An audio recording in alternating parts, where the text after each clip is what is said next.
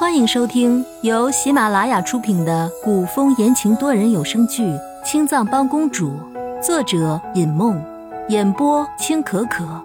我是主播清远志墨，剧中饰演作死柔妃和殷小谷。第三十八章。原本惠妃是想送殷小谷回去的，可是因为殷小谷怕惠妃身子吃不消。执意送惠妃先回去，直到再也看不见殷小谷的影子，吕彻才轻叹一声。下楼，柔妃半夜醒来，却不见吕彻在床上，正在疑惑，就见吕彻从楼上下来。皇上，您去楼上做什么？楼上一直是摆着字画的，这半夜里，吕彻又没有掌灯。怎么去了楼上？没什么，突然想去看一幅画。一幅《佳人月下倾城图》后面半句，吕彻倒是没有说。柔妃没有想那么多，真的信了。臣妾和皇上一起去欣赏。刚下床准备点灯，想着前几日刚得来的前朝画师的画作。现在正好和吕彻一起欣赏。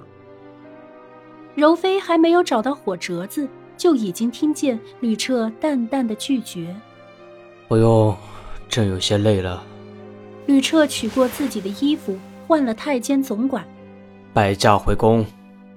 是。洗尘殿里没有点灯，太监总管恭敬地立在门口，低着头。声音如同飘在水上的浮萍，轻的不会惊动任何人，却又不会听不到。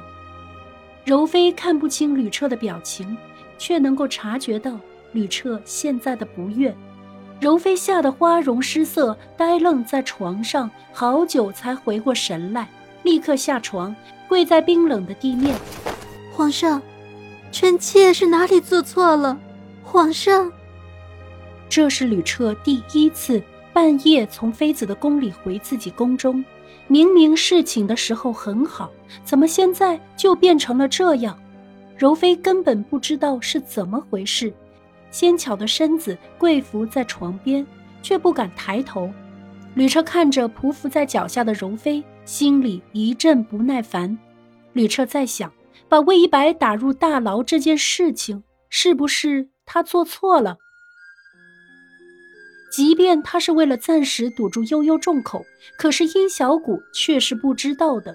如果殷小谷误会了他，以为他真的心狠手辣要对付魏一白，该怎么办？吕彻从来没有在乎过别人怎么看他，可是这一次，吕彻却没有办法不在乎。当柔妃向吕彻提议将魏一白打入大牢的时候，吕彻就已经知道。柔妃是因为和魏一白有私仇，所以才想报复魏一白的。可是柔妃并没有算计上殷小谷，殷小谷是魏一白的贴身宫女，柔妃又怎么会不算计？丽眸里的寒光愈发的生冷。吕彻没有多言，只留下一个“赏”字，空荡荡的盘旋在洗尘殿的寝宫之上。吕彻以为殷小谷回了寝宫，却不想本该在寝宫之中的殷小谷，此时却在大牢。啊，索菲娘娘！看管魏一白的牢头看见来人，竟然是吕彻刚册封不久的舍妃娘娘，吃惊之余，赶紧给殷小谷请安。微臣参见舍妃娘娘。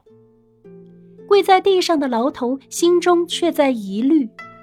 现在宫门已经关闭，舍妃是怎么出宫的？起来吧，开门，本宫要进去看公主。殷小谷直言自己要进去看魏一白。这，牢头迟疑。娘娘可有令牌？没有。殷小谷淡淡的看了眼牢头，眼中无波无澜，亦无半分慌张。殷小谷拢了拢衣袖，顿了顿，才说：“现在宫门已经关闭，本宫手中既无出宫的令牌，又没有圣上的口谕，本宫是如何出得了宫的？你可曾想过？牢头心里也是在猜想。殷小谷以前是魏一白的宫女，后来因为救驾有功，被吕彻封为舍妃。一个宫女突然被封为妃子，这身份可不一般。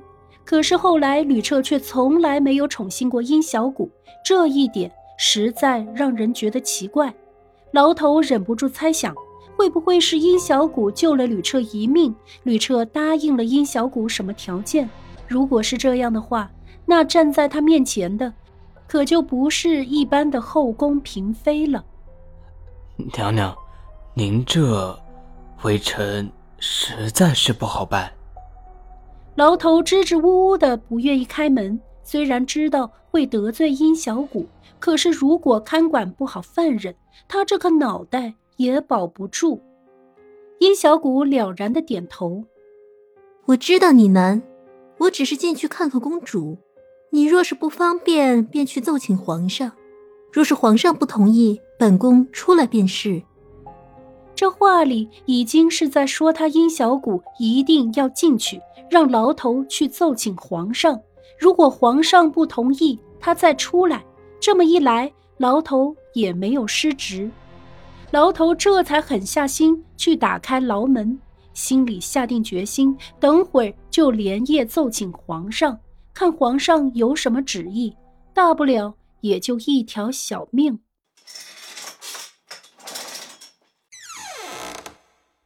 殷小谷跟着牢头走进大牢，大牢脚下的石板相当坚硬，牢头的皂鞋走在上面哒哒作响。没走多远，牢头就在魏一白的牢门前停下。观众朋友，感谢您的收听，欢迎订阅、点赞和评论哟！公主带着殷小谷已外出，下集见。